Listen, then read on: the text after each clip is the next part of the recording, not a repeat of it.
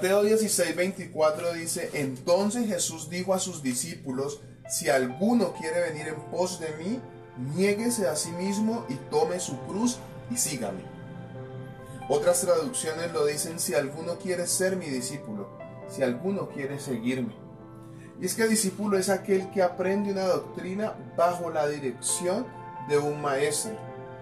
Hoy el maestro nos está diciendo que si alguno de nosotros quiere ser su discípulo, debemos negarnos a nosotros mismos, tomar nuestra cruz y seguirle. Hoy muchos se han creado un Dios por sus propios pensamientos, de acuerdo a sus pensamientos, a sus conceptos, a sus experiencias, a sus vivencias, de acuerdo a lo que tienen en sus pensamientos, se han creado un Dios. Pero el Dios verdadero es el que nos enseña en las escrituras.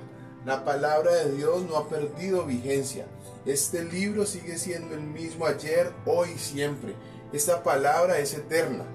El Dios que nos enseña esta palabra es un Dios que vivirá y vive por los siglos de los siglos.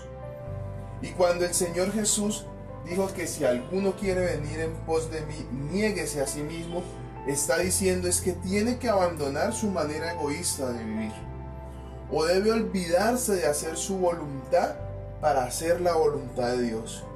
Lo que nos está diciendo es que debemos colocar nuestro ego fuera de la escena para que Dios sea el todo en nuestras vidas.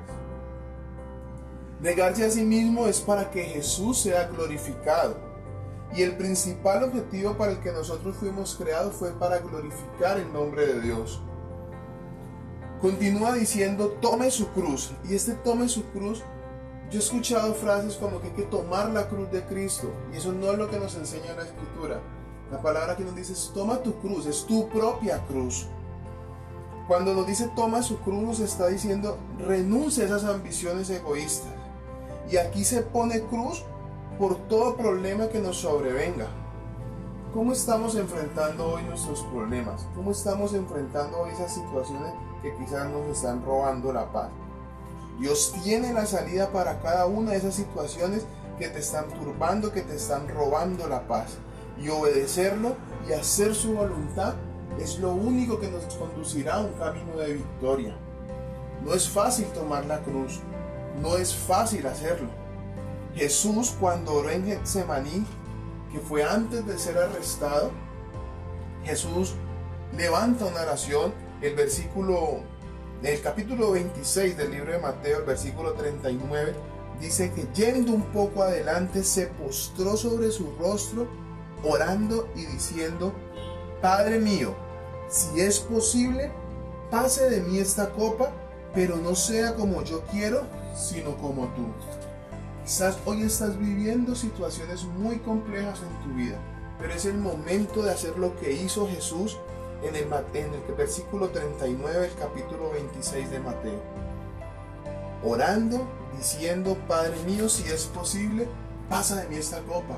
Señor, si es posible, quítame esta situación ya. Señor, si es posible, sácame de esta crisis, de este problema. Pero Señor, que no sea como yo quiero, sino que sea como tú quieres, que se haga tu voluntad y no la mía. Mateo 10:38 dice que el que no toma su cruz y sigue en pos de mí, no es digno de mí. En Lucas 14:27 dice el que no carga su cruz y viene en pos de mí, no puede ser mi discípulo.